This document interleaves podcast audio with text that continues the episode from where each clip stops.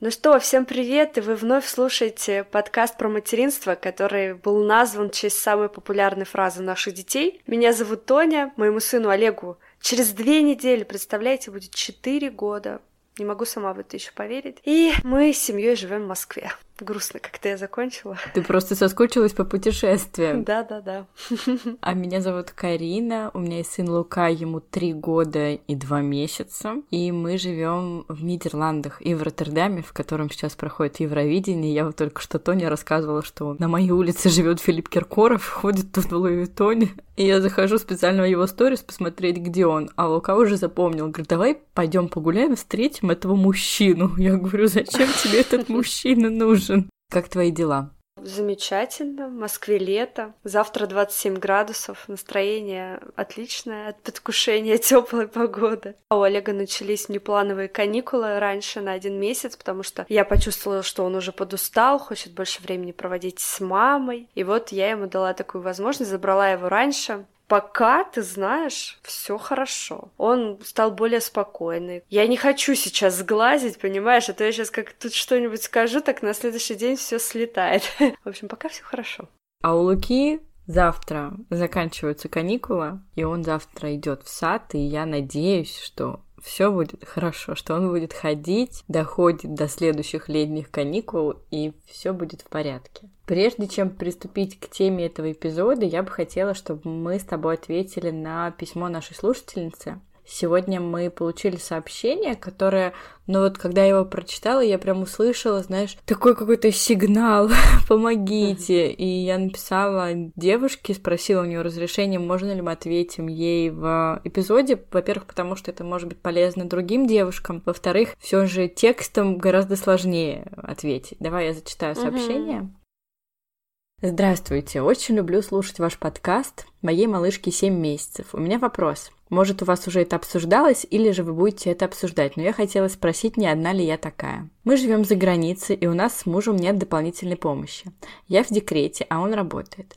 И я постоянно чувствую себя обязанной делать все, а также мне жалко его нагружать ребенком, и я стараюсь все контролировать. Еще мы договорились, что каждую пятницу у него свободный вечер, а у меня в среду. Но на практике я все равно дома, так как я должна уложить малышку. А еще я договорилась 20% времени работать работать снова. Я в маркетинге, так что работаю из дома. А вот сейчас я в состоянии срыва, потому что очень устала. Я и днем, и ночью с ребенком. Мой ресурс заканчивается, а мужа мне стыдно нагрузить. Вот я и хотела спросить, это психологическое? Как научиться делить обязанности с мужем и не чувствовать свою вину, что все не успеваешь? Спасибо. Такая знакомая, мне кажется, ситуация.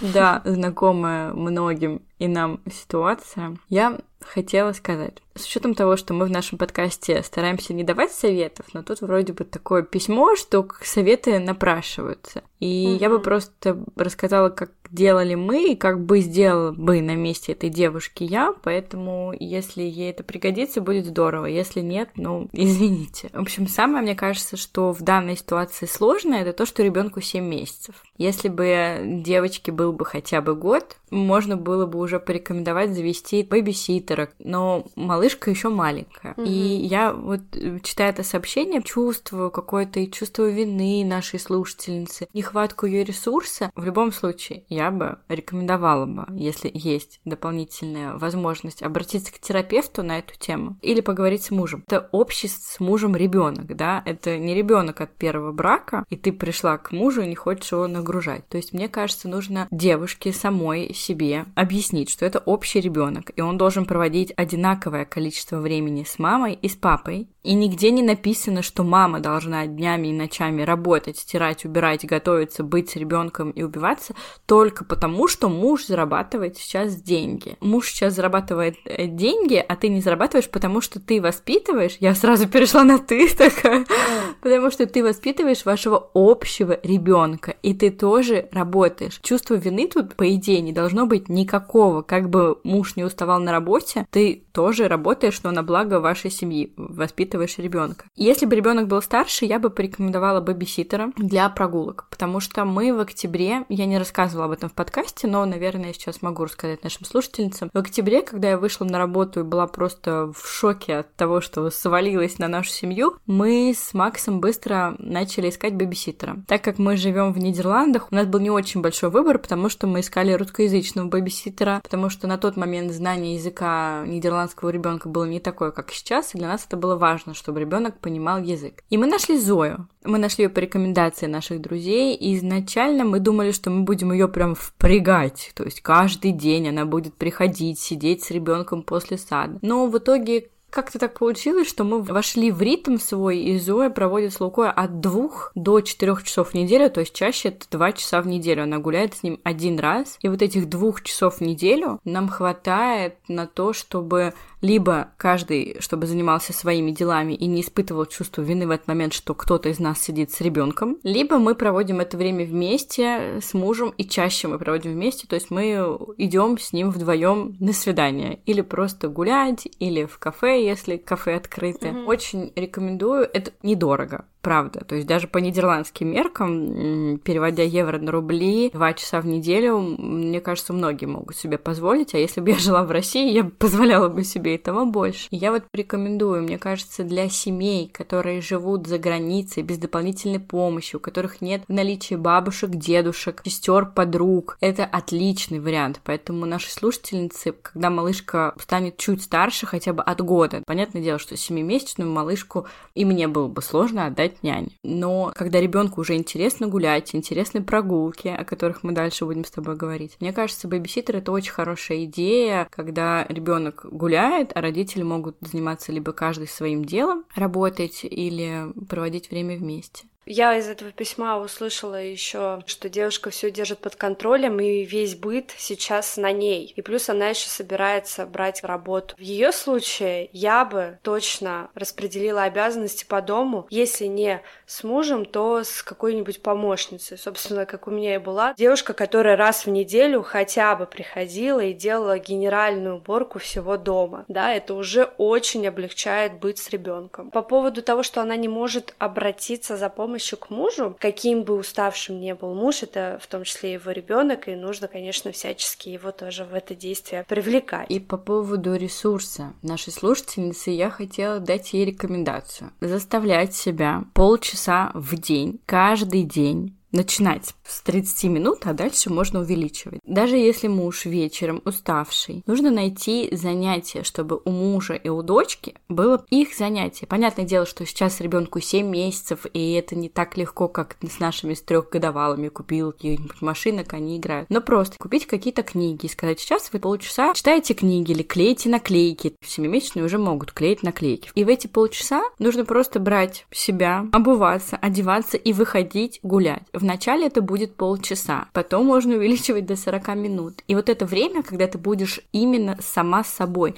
не убирать, не стирать, не быть с ребенком, не укладывать, а где-то ты одна, без ребенка и без мужа. Я уверена, что любой нормальный мужчина может просидеть с ребенком 30-40 минут и час со своим ребенком. И, во-первых, это будет полезно для отношений ребенка и папы, потому что у них каждый день будут появляться какие-то, ну, общие дела, и муж станет более уверенный в себе, что он может справиться с ребенком один. И ты будешь отдыхать. И я правда прям очень рекомендую. Сейчас прекрасная весна, я знаю, что эта слушательница живет в Европе. Хорошая погода, даже если плохая погода. Просто вот кроссовки в руки и выходи из дома. За полчаса ничего не произойдет. Не произойдет дома, но в твоей голове ты проветришься, переключишься и будешь более наполненная. Надеюсь, мы хоть как-то помогли нашей слушательнице.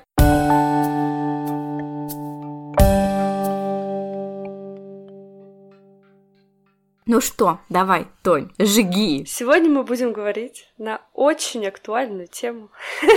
Мне уже неловко говорить эту фразу, потому что она звучит из моих уст э, как-то саркастически, но это действительно актуальная тема. В данном случае это правда очень актуальная тема, потому что мой инстаграм и все материнские сообщества, на которые я подписана на фейсбуке, просто, вот знаешь, вот сейчас все обсуждают одну тему. Поведение и конфликты детей в песочнице. Все встретились наконец-то на улице в песочнице. Вышли из интернета, где перестали друг друга хейтить и начали делать это на улице. Это очень актуально, действительно, и для нас в том числе, поэтому сегодня мы говорим про правила поведения в песочницах, про конфликты в песочницах.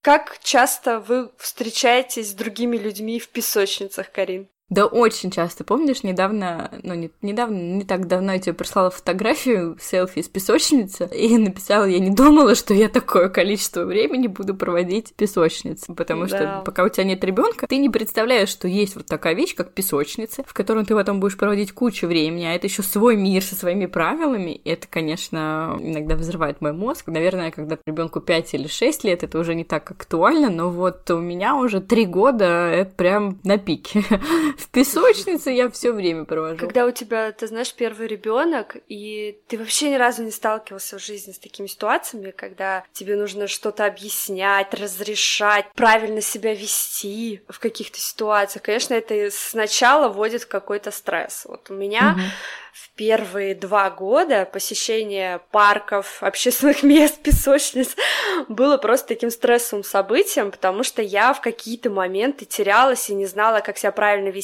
потом уже звонила маме, детскому психологу, разговаривала с другими психологами в каких-то детских центрах, чтобы они мне объясняли, как себя лучше вести в той или иной ситуации. Объясню. Мой пацифист, ребенок, который сейчас просто муху пальцем не обидит, приходил в песочницу или там на детскую площадку и от переизбытка эмоций мог толкнуть, схватить за волосы, но как-то ярко себя повести, чтобы на него обратили внимание. Он просто не мог выразить свои чувства в этот момент. Я это поняла не сразу. Конечно, я ужасно терялась, мне было неловко, я не знала, как себя правильно вести. Единственное, что я делала в тот момент, это брала ребенка на руки и убегала в другую сторону от этих людей, извинялась. Нужно в этот момент объяснять ребенку, что если ты хочешь, если ты рад видеть своего друга, там, разожми ладошку, погладь его, то есть не схвати, а погладь, брать прям его руку, гладить этого ребенка, и вот просто по шажочкам-шажочкам объяснять ему, как нужно правильно выражать свои чувства чувства. Но я повторюсь, этот возраст был до двух лет. Мне кажется, после двух это сделать уже намного проще, и дети как-то уже сами понимают, что это неправильно, или понимают объяснение. Но вот в год и пять, в год и восемь, знаешь, это очень тяжело объяснить маленькому ребенку. Если говорить про правила поведения в песочнице, то, конечно, тут все зависит от возраста, потому что в разные периоды разные правила. Когда мы с Лукой только начинали ходить в песочнице, ну, это примерно началось, когда он начал ходить. 11 месяцев ему было, было, когда он уже, знаешь, по бортику песочницы так передвигался четенько. И начали мы это делать в России. Я не очень люблю бесконечные сравнения России с Европой, которые часто бывают не в пользу России, но, к сожалению, в песочницах это очень заметно. Для меня, конечно, это был стресс, потому что ребенок был очень маленький. В песочнице сидят дети совершенно разных возрастов. Вот от таких, как Луковка был маленький, до пятилеток. И тогда я всегда сажала ребенка в угол песочницы и сама просто как коршун над ним крылья вот эти свои сложила, потому что дети разные, родители разные. В основном мне попадались родители, которые сидели на лавочке в телефоне, или няни, которые разговаривали по телефону. Такие, я вообще не знаю, что там он творит, этот ребенок, это как бы не мои проблемы, защищайте своего. Первый, наверное, год в песочнице моя роль была какая? Во-первых, я сидела и охраняла своего ребенка, потому что дети подходили разные, кто-то толкался, кто-то отбирал игрушки, Лука еще не мог говорить, и мне приходилось за него все проговаривать. Вот именно проговаривание для детей, которые сами еще не могут говорить, мне кажется, это вот самое важное, что может делать мама в песочнице. Проговаривать что, например, когда подходит другой ребенок и берет игрушку твоего ребенка. Мой ребенок раньше uh-huh. не мог говорить и не мог отставить свои игрушки. Твой ребенок расстраивается, и ты говоришь вслух. Вася взял у тебя лопатку. Ты не хочешь давать Васе лопатку? Ребенок там говорит, а, ну как, что там, маленькие дети говорят, типа нет. И ты говоришь, тогда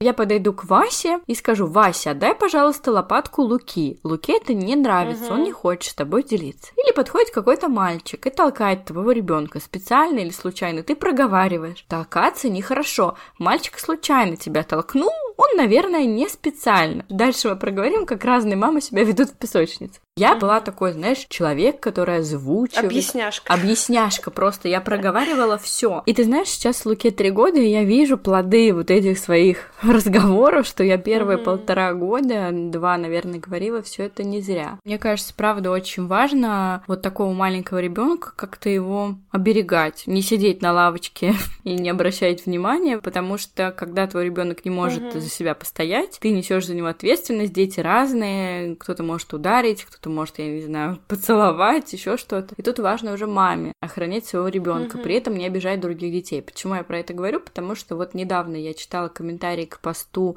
о конфликтах в песочнице, я прочитала, что одна мама, ее мальчика обижают в песочнице очень часто, он не может за себя постоять, и за него стоит мама. Мальчик ровесник моего сына. И мама просто подошла и сказала другому ребенку, что если ты еще раз ударишь моего ребенка, я ударю тебя. Честно говоря, я считаю, что так делать не нужно, потому что нельзя бить детей, ни своих, ни чужих, тем более. Угрожать детям тоже нельзя, и я, в принципе, uh-huh. всегда в такой позиции, что не нужно воспитывать чужих детей. То есть я никогда этого не делаю. Я никогда не говорю ребенку нельзя драться чужому ребенку. Я не знаю, как его воспитывают родители. Я говорю нельзя бить моего ребенка. Сейчас сказала все, что я хотела сказать. Как веду себя я? Я точно так же. Я никогда не начну воспитывать чужого ребенка, делать ему замечания, но если моего ребенка обидели, я скажу, что я не разрешаю этого делать. Конечно, в этот момент ребенок почувствует, что мама на его стороне, это тоже очень важный момент. С самого раннего возраста пыталась развить в нем эмоциональный интеллект, чтобы он мог сам различать свои эмоции. Если ему грустно, он скажет, мама, мне грустно, у меня отобрали мою лопату. Сынок, говори, что ты сейчас не готов делиться. И то есть, ну вот какие-то такие жизненные моменты я с ним всегда проговариваю и проигрываю. Вот чем раньше ты начнешь с ним проговаривать, тем он лучше будет понимать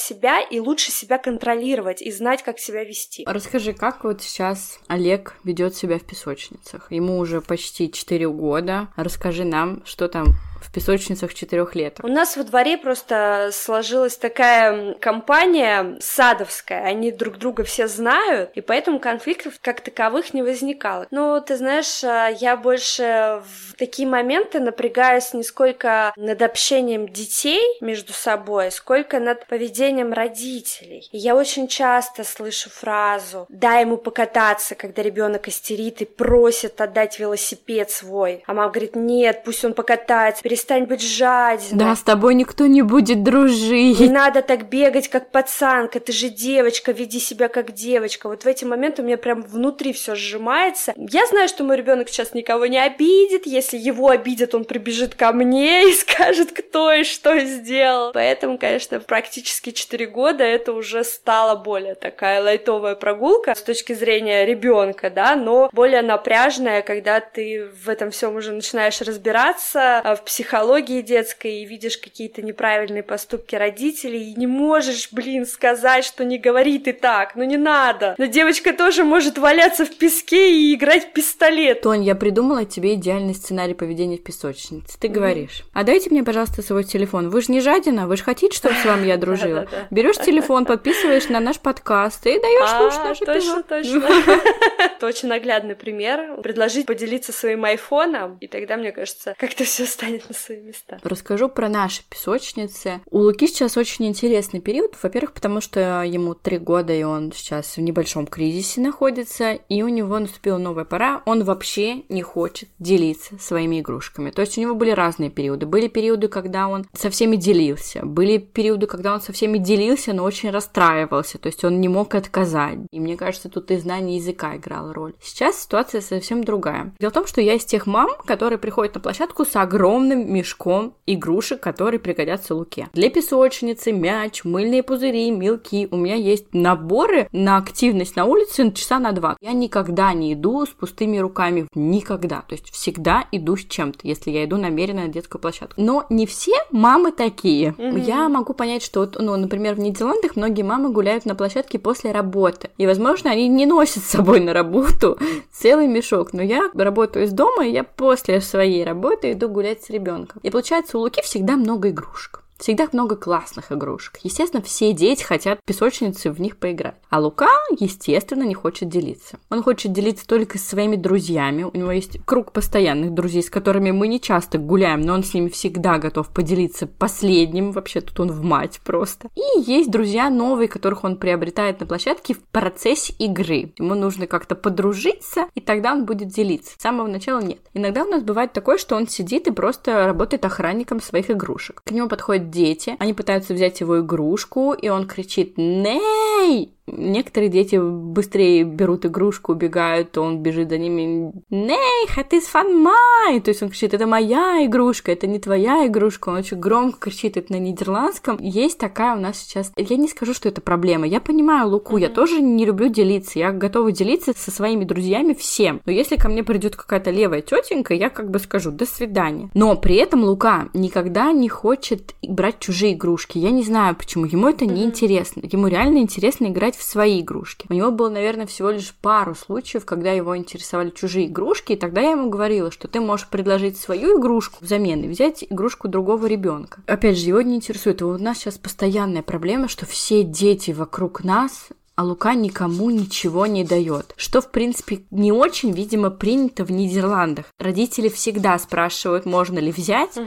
но, видимо, они не всегда готовы к ответу нет. Угу. Потому что недавно у нас был день на площадке, когда просто я чувствовала себя человеком отказом. Потому что мы уже отошли от песочницы, Лука отвлекся на горку, в песочнице остались наши игрушки. И подходит мама и говорит, можно взять? Спрашиваю Луки на русском. Говорю, Лука, можно ребенок поиграет с твоим трактором? Лука говорит, нет. Я говорю, ну ты же все равно на горке катаешься, может он пока поиграет, ты не заметишь. Нет. И я говорю маме, и такая, нет, извините, он не готов. И проходит пять минут, другая мама с тем же самым ко мне.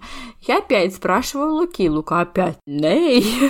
Я говорю, нет, извините, он пока не готов. Но при этом мне очень нравится, как реагируют голландцы на ссоры детей в песочницах. Когда дети начинают ссориться из-за игрушек, они всегда, я уже тоже этому научилась, и прям в хор с родителями мы всегда кричим «Самен», «Самен спейлет», вместе, играйте вместе. Это помогает иногда, когда Лука не хочет делиться, мы говорим ему сам, что можно поиграть вместе. И я ему говорю, ты копай, а он будет этой машинкой играть. И я объясняю ребенку, что ты, может, не хочешь делиться, потому что это твое, но в принципе играть вместе бывает весело и классно, и гораздо лучше, чем когда ты сидишь один. Да, у нас какая-то другая стадия. У нас один раз Олег взял в садик вертолетик свой, и через два месяца вспомнил, что он его там оставил. И у него случилась такая дикая истерика, что он свою вещь на два месяца оставил оставил в саду, что теперь, выходя на улицу, я беру огромный пакет всех его любимых игрушек, мечей, пузырей, и он не разрешает его выносить из дома, чтобы, не дай бог, не забыть где-нибудь в песочнице весь этот пакет. Поэтому выходим мы с пустыми руками сейчас. Какое-то потрясение у него было, что вот он вынес что-то из дома, и он мог этого лишиться,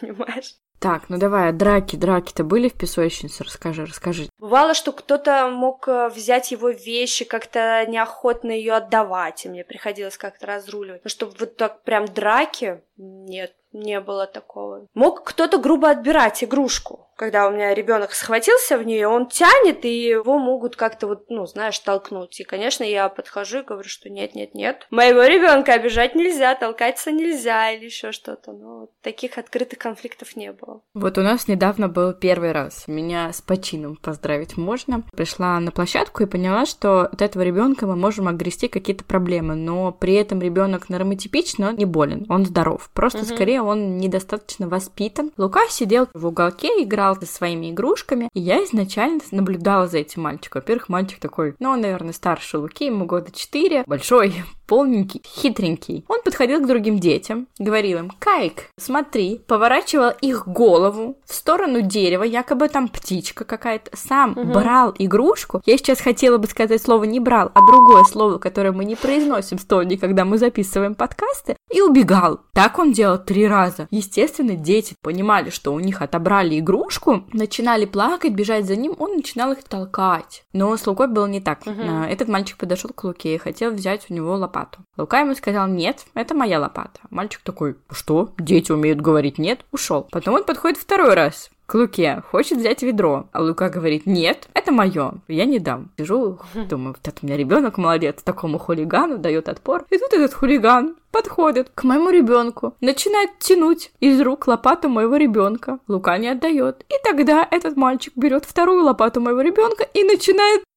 Тут тоже слово, которое нельзя произносить в подкасте. Бить моего ребенка лопатой. Лука мой, конечно, не растерялся. Он начал в ответ бить лопатой. Но при этом, конечно, уже и там мама начала кричать, э, что нельзя. И я подошла к мальчику и сказала, что нельзя бить моего ребенка. Мне все равно, кого он там бьет, э, я его воспитывать не собираюсь. У него есть мама и бабушка, как минимум. Сейчас уже Лука в таком возрасте, когда я могу просто словами сказать другому ребенку. Но опять же, если ваш ребенок маленький, маленький, а его кто-то бьет, и бывает такое, что бьет ребенок, которому полтора или два года, он тоже не понимает, то в таком случае мама должна выставить руку, защищая своего ребенка. Понятное дело, не бить в ответ другого ребенка. Нет. Но мы, как матери, должны защищать своих детей, я так считаю. Угу. Конечно, они разошлись, мальчик на этом не успокоился, как только Лука отвернулся, мальчик подошел и начал кидаться игрушками Луки по всей песочнице. Лука начал обходить их собирать, и потом прям Луке стало обидно. И это, знаешь, так обидно видеть, как твоему ребенку обидно, как он сталкивается вот с этим миром, да, что бывают люди не только хорошие, но бывают и плохие. И тут все, Лука уже, я вижу, что у него все, губа uh-huh. пошла вот дугой, и он расплакался и подбежал ко мне, конечно, я его пожалела, мы собрали игрушки, он сказал, пошли отсюда. И мы ушли с площадки, он сам захотел, хотя я была уверена, что я не уведу его с этой площадки. И мы шли к трамваю, и Лука мне только говорит, мам, этот мальчик плохой, да? Я говорю, Лука, ну, я не знаю, плохой он или нет, да, он себя неправильно вел. Он такой, он плохой, я с плохими дружить не хочу. И тут мудрая мама Карина говорит ему, ну, ты знаешь, в каждом плохом есть что-то хорошее, и в каждом хорошем есть что-то плохое. Да, он себя так ведет в песочнице, но мы же не знаем, что у него в семье происходит, какая у него обстановка. Может быть, его кто-то обидел, поэтому он так реагирует. Резюмируя, какие у нас с тобой правила поведения в песочнице? Первое, не давать в обиду своего ребенка, чтобы он всегда чувствовал, что мама на его стороне в любом случае. Второе, если ваш ваш ребенок выступает в роли агрессора, объяснять и уводить его с площадки. И, конечно, объяснять чувства, да, то, что ребенок чувствует в этот момент. И не учить других детей и других родителей правилам нахождения в песочнице, в то же время ограждать своего ребенка и защищать всеми силами. Немножко про игрушки, что чужие игрушки брать без спроса нельзя, своими можно не делиться, если ты этого не хочешь, а если ты хочешь взять чужую игрушку, то предложи взамен свою. И мы с Тони решили обратиться к нашей давней приятной знакомой Юлии Лыковой. А, Юлия нейропсихолог, у нее прекрасный блог в Инстаграме «Развиваем правильно». С Юлей мы сделали два эпизода про естественное развитие детей. На Юлю мы подписаны уже давно, и мне очень нравятся ее сторис, где она иногда отвечает на конкретные ситуации, как нужно себя правильно вести. Мы спросили у Юли, должен ли ребенок делиться игрушками, что делать, если он не хочет делиться, про конфликты в песочнице, стоит ли вмешиваться родителям или нет, и мы спросили, давать ли сдачи или как поступать с маленькими агрессорами, а также что делать, если ваш ребенок агрессор. Должен ли ребенок делиться игрушками? И что делать, если он не хочет делиться? Конечно же, маленький ребенок не обязан делиться игрушками. Более того, это совсем не свойственно детям в возрасте до 4-5 лет. Нам кажется, что если ребенок не делится игрушками, то он жадина или эгоист. Но есть большая разница. Маленькие дети не эгоисты, они эгоцентристы. И объясню сейчас, почему это происходит. У маленького ребенка очень реалистичное мышление. Свое восприятие ребенок считает на 100% истинным. Он обо всем судит судит только со своей точки зрения и считает, что его точка зрения на 100% верная. Этот этап развития мышления называется эгоцентризмом. В возрасте около двух лет ребенок начинает осознавать, что есть вещи, которые его, которые принадлежат только ему самому. Какие-то игрушки, одежда, мебель, кроватка и так далее. И в этом возрасте, в возрасте эгоцентризма, ребенок осознает эти вещи как часть самого себя. И когда кто-то посягает на его вещи, этот кто-то посягает на него самого. Кроме этого, в возрасте 2-3 лет ребенок проходит фазу построения личности, собственного «я». И он в этом возрасте постепенно отделяется от мамы. Он обретает чувство автономности и выстраивает границы своей личностью. И получается, что если мы посягаем на его вещи, мы посягаем на него самого, посягаем на границы его личности, которые очень важны. Поэтому то, что ребенок прижимает себе игрушки, не выпускает их с поля зрения, ни с кем не делится, это на 100% нормально и естественно. Ни в коем случае не стоит ребенка стыдить, называть жадиной или сравнивать с другими детьми. Ну, по типу, а вот Петя, посмотри, делится. Это Петя. Для ребенка этот Петя ничего не значит. И все эти слова это пустой звук. Более того, получается, что мама или другой взрослый ожидает от ребенка несвойственное его возрасту поведение. Поэтому, конечно же, не стоит ни в коем случае ребенка заставлять делиться. Не хочет делиться, ничего страшного. Твои вещи не хочешь, не делись. Часто дети подходят и просят, мама, убери игрушку в сумку, сумку, убери в коляску, тоже нормально. Если это ребенку комфортно, просто убираете, не стоит предлагать там со всеми делиться. Даже если это мелки, которых у вас там 15 штук в коробке, все равно это право ребенка не делиться игрушками. Конечно же, мы можем предлагать ребенку меняться, а, брать с собой какие-то игрушки, предлагать меняться, но опять же, маленькому ребенку в 2-3 года это не очень свойственно. Если малыш отказывается, ничего страшного, не переживайте. Постепенно постепенно, постепенно ребенок начнет меняться или делиться, но только с близкими людьми, друзьями, какими-то близкими родственниками. Это уже очень важный признак, очень важный момент, и здесь очень важно похвалить ребенка, поощрять такое, такое поведение, подсказать, что это хорошо, да, это здорово, как ты бы туда прекрасно поделился с э, Васей или Петей. И дальше постепенно будет мозг ребенка развиваться, будет развиваться его мышление, закончится начнется фаза эгоцентризма. А ребенок будет э, больше вращаться в социуме и наблюдать за другими контактами и ситуациями. Будет развиваться эмпатия и автоматически он будет учиться, делиться и меняться в ситуации, если вы на него не давили. Это просто происходит естественным образом. И в 5 лет ваш ребенок прекрасно будет делиться, меняться, и все у него будет хорошо. В случае, если мы его не заставляли это делать в 2 года. В 2-3 года это ребенку не свойственно, не переживайте, это его вещи. Вот есть такая еще метафора. Представьте себе, что вас туда просят ваш телефон или ключи от машины или от квартиры. Вряд ли вы будете делиться этими вещами. Так вот, для ребенка его игрушки по значимости сравнимы с ключами от машины. Если эту метафору вспоминать, сразу же понимаешь, ага, для моего ребенка это лопатка за 10 рублей по стоимости, такая же, как ключи моей маш... от моей машины. И сразу же понимаем, что не стоит его заставлять.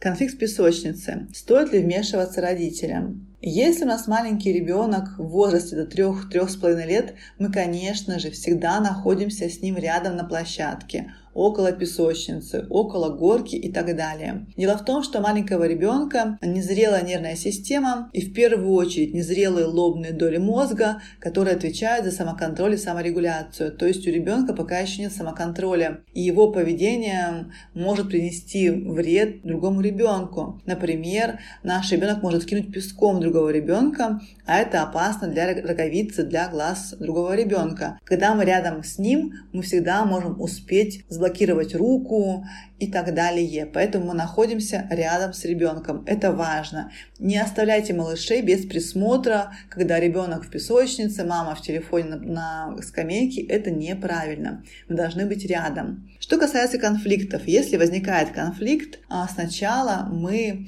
принимаем такую позицию наблюдения мы сначала наблюдаем за нашим ребенком, какая у него будет реакция, какое у него будет поведение. Здесь э, очень хорошо виден темперамент ребенка, его тип нервной системы, и мы понимаем, как в целом он будет реагировать на подобные конфликты. Если ситуация угрожает безопасности ребенка, если ребенок старше нашего ребенка, сильно выше нашего ребенка, как-то агрессивно настроен, то, конечно же, мы подключаемся сразу.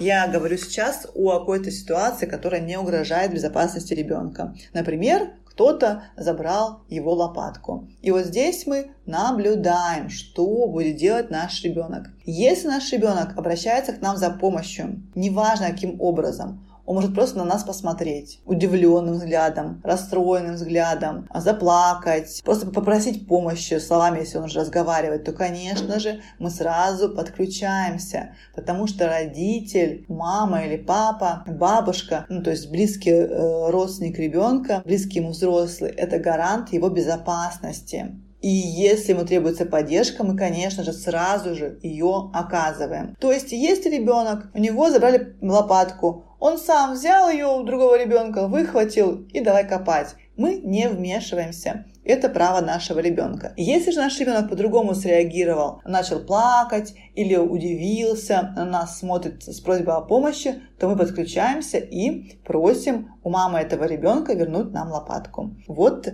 так мы поступаем в ситуации конфликта в песочнице или просто на детской площадке. Давать сдачи или как поступать с маленькими агрессорами и что делать, если агрессор – это твой ребенок. По поводу давать сдачи всегда очень много вопросов, разных мнений, разных позиций. Но общая позиция в детской психологии это то, что ребенка младшего дошкольного возраста до 4 лет учить давать сдачи не стоит. Дело в том, что маленькому ребенку сложно объяснить, когда можно драться, а когда нельзя, когда он нападает, когда он защищается. То есть сложно это разграничить. Также а, не каждый ребенок э, может соотнести свои силы. Например, у него забрали лопатку, а он в ответ толкает э, со всей силы ребенка, тут падает там и ударяется сильно. Поэтому это тоже необходимо учитывать. И самое главное, самое главное заключается в том, что то, как ребенок будет реагировать на агрессию другого ребенка, зависит в первую очередь от типа нервной системы ребенка, от его темперамента. У нас есть четыре базовых темперамента – холерик, сангвиник, флегматик и меланхолик. И вот флегматик никогда не ударит в ответ другого ребенка, просто в силу того, что это не свойственно его нервной системе. Также влияет то, какой у ребенка ведущий тип восприятия. У нас есть дети аудиалы, дети визуалы, дети кинестетики. И вот дети визуалы, то есть дети, у которых ведущее восприятие это именно визуально, которые воспринимают информацию больше глазами, они реагируют на удар быстрее, просто потому что быстрее его замечают. Но все-таки первым будет это темперамент ребенка, его тип нервной системы, который невозможно переделать, который ребенку дается по наследству и с ним остается на всю жизнь. Также важно понимать, что когда мы ребенку говорим «дай сдачи», мы тем самым прикладываем на него полную ответственность. Мы ему как будто бы говорим «разбирайся сам, ты теперь ответственный». Но при этом у нас маленький ребенок, ему 2, 3, 4 года. Он находится в тесной связи с мамой или другим взрослым, в тесной такой диаде. И для него мама или другой взрослый – это гарант безопасности. Этот гарант безопасности ему говорит, разбирайся сам. Это напрямую противоречит теории привязанности. Поэтому мы ребенка не учим давать сдачи, если он ее сам не дает. Если ребенок сам дает сдачи, то есть это его такая да, первая ответная реакция, скорее всего у него такой тип восприятия, такой тип нервной системы, и он будет всегда бить в ответ, ему не нужно этому учить. А если же ребенок у нас другого типа восприятия, другого типа темперамента, типа нервной системы, скорее всего, он не будет бить. Поэтому мы никогда не говорим, ты что, нюня, дай сдачи, да ты же мальчик, дай по заслугам и так далее. Мы тем самым только погружаем ребенка в еще больше ощущение тревоги. Он понимает, ну вот я не могу дать сдачи, я не готов, у меня нет на это, да, вот этих ресурсов нервной системы, а от меня этого ждут. И возникает такой внутренний конфликт. Чему же мы можем ребенка учить в ситуации агрессии? Мы можем учить ребенка позвать на помощь взрослого, маму, бабушку и воспитателя. Не бойтесь, что ребенок будет ябеда и так далее. Мы говорим о конкретной ситуации. Мы на площадке, есть рядом мама, есть рядом взрослый. Почему не подойти, не позвать? Это нормальная позиция. Второй вариант – это уйти Просто выйти из конфликта. Так и сказать, я с тобой не буду дружить, я с тобой не буду играть, ты дерешься, и уйти. Это тоже нормальная позиция. И еще один вариант, когда нам необходимо поставить именно границу телесную, можно учить выставить руку вперед, ладошку вперед и сказать, да, мне неприятно, я не буду с тобой играть, и ну, такую, такую фразу подобную. Не бойтесь того, что вы учите ребенка уходить от конфликта, это тоже нормальная история. Если ребенок будет готов дать сдачу, он ее даст. Если он не готов, не стоит его заставлять. Что же делать, если сразу ребенок дает сдачи? Мы это, конечно, не поощряем, не говорим, вот ты молодец, боец мой мальчуган. Мы говорим спокойно, да, ты отстоял свои игрушки, пойдем там в другое место, лучше поиграем, здесь какие-то конфликты, нам здесь не очень комфортно. То есть мы реагируем спокойно. Если э, вашего ребенка обидели, да, то, конечно же, мы даем поддержку нашу обязательно. Мы утешаем ребенка, проговариваем его эмоции. Ну, уже после конфликта, когда вы отошли от э, конфликта, мы говорим, я понимаю, тебе обидно, да, тебе больно, тебя ударили. А, это, конечно же, очень неприятно. Мы не будем больше с мальчиком общаться этим, потому что он как бы так себя ведет. То есть мы тем самым поддерживаем ребенка.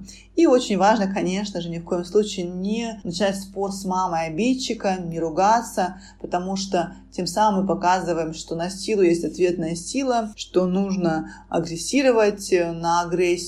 Это не совсем правильный а, такой пример, скажем так. Важно понимать, что агрессия, злость, негодование – это такие базовые эмоции, они необходимы любому человеку для выживания. И то, что кто-то обижает вашего ребенка, это не означает, что этот ребенок плохой, нужно его там ненавидеть или его родителей. Это просто такая довольно-таки обыденная ситуация. Мы воспитываем своего ребенка, не чужого ребенка, и просто учим нашего ребенка уходить от конфликта. Это то, что мы делаем, если нашего ребенка обижают. Что же делать, если ваш ребенок кого-то обижает? Это другая обратная ситуация. Чаще всего это как раз таки активный ребенок с такой активной, возбудимой нервной системой, может быть холерик, а сангвиник, э, который как раз таки готов бить не только в ответ, но и а, первым. И здесь, конечно же, если ваш ребенок у кого-то ударяет, кусает, щипает, важно понять, что а, это нормальная довольно-таки история. Дело в том, что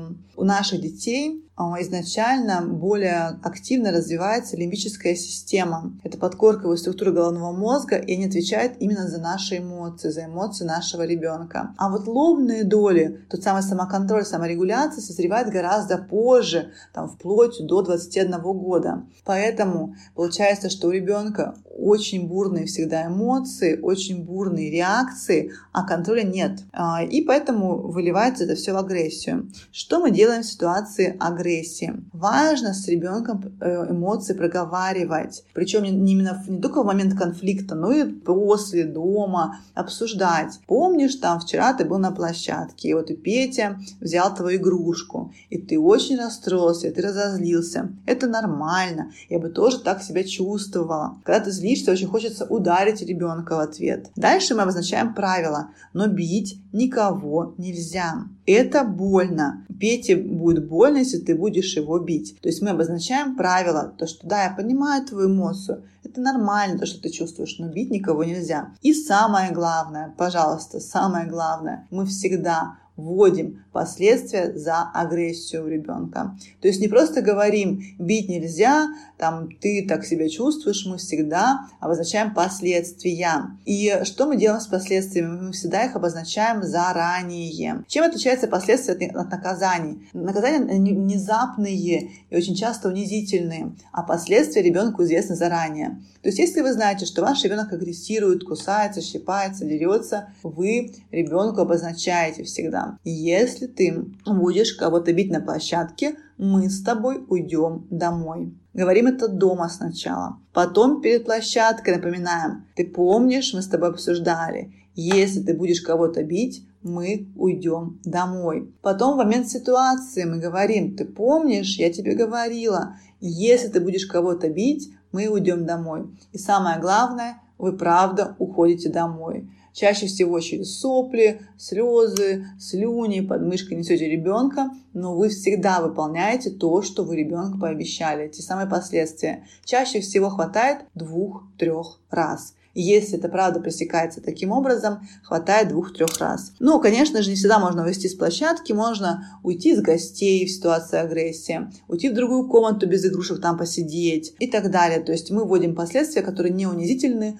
но которые ребенку неприятны. Это вот именно момент ситуации агрессии мы, конечно же, делаем. Также важно ребенка учить другим формам проявления злости и агрессии. Мы ребенка учим, опять же, не момент ситуации агрессии, а там отдельно, дома или на прогулке мы говорим. Когда ты злишься, ты можешь порычать, как тигр. Ррррр, ты можешь ножками потопать, как медвежонок, топ-топ-топ-топ-топ. Ты можешь побить подушку там кулаком. Ты можешь смять бумагу, да, там, если есть такая возможность. Ты можешь сказать вслух громко «я злюсь», «я сержусь», перестань. То есть можем ребенка учить по-другому, выражать эти эмоции. Потому что эмоция это не просто эмоция, это в первую очередь наши гормоны. Когда ребенок злится, его наполняют гормоны стресса, адреналин, кортизол, норадреналин, ему реально необходимо это выплеснуть. И если он порычит, потопает, там, полает, э, э, сомнет бумагу, ему реально станет проще. Конечно же, это не происходит сразу же, но постепенно, постепенно ребенок будет этому учиться. Вот, также, конечно же, если у вас у ребенка такие ситуации агрессии возникают часто, желательно играть в игры на проработку агрессии. А дома, опять же, не ситуация агрессии, просто отдельно. Во что можно играть? Бой подушками, прекрасная игра. Бить палками подушки. Можно играть в догонялки, играть в вышибалы, кидать мячики или такую, да, там, помпон или бумагу друг в друга. А, играть с, э, с водными, конечно же, автоматами и пистолетами, потому что сейчас у нас лето, и это, конечно, самый такой важный момент, когда можно кого-то стрелять, играть в такие игры. Строить башни из кубиков, куличи из песка и ломать их, топтать, рушить, таким образом тоже выражать агрессию. И, в принципе, не бойтесь агрессивных игр, войнушку, динозаврами и так далее. И это как раз-таки конструктивные способы выражения агрессии. Поэтому, если ваш малыш играет с динозаврами, рычит на кого-то, там, ест, тоже нормально. Это у нас такая любимая игра у детей в возрасте 3-4 лет, а поэтому тоже можете это использовать. Ой, спасибо, Юля, что ответила на наши вопросы. Очень здорово, что наши взгляды совпадают. Такой, знаешь, бальзам на душу, что мы все делаем правильно. Я надеюсь, нашим слушательницам тоже был полезен этот эпизод.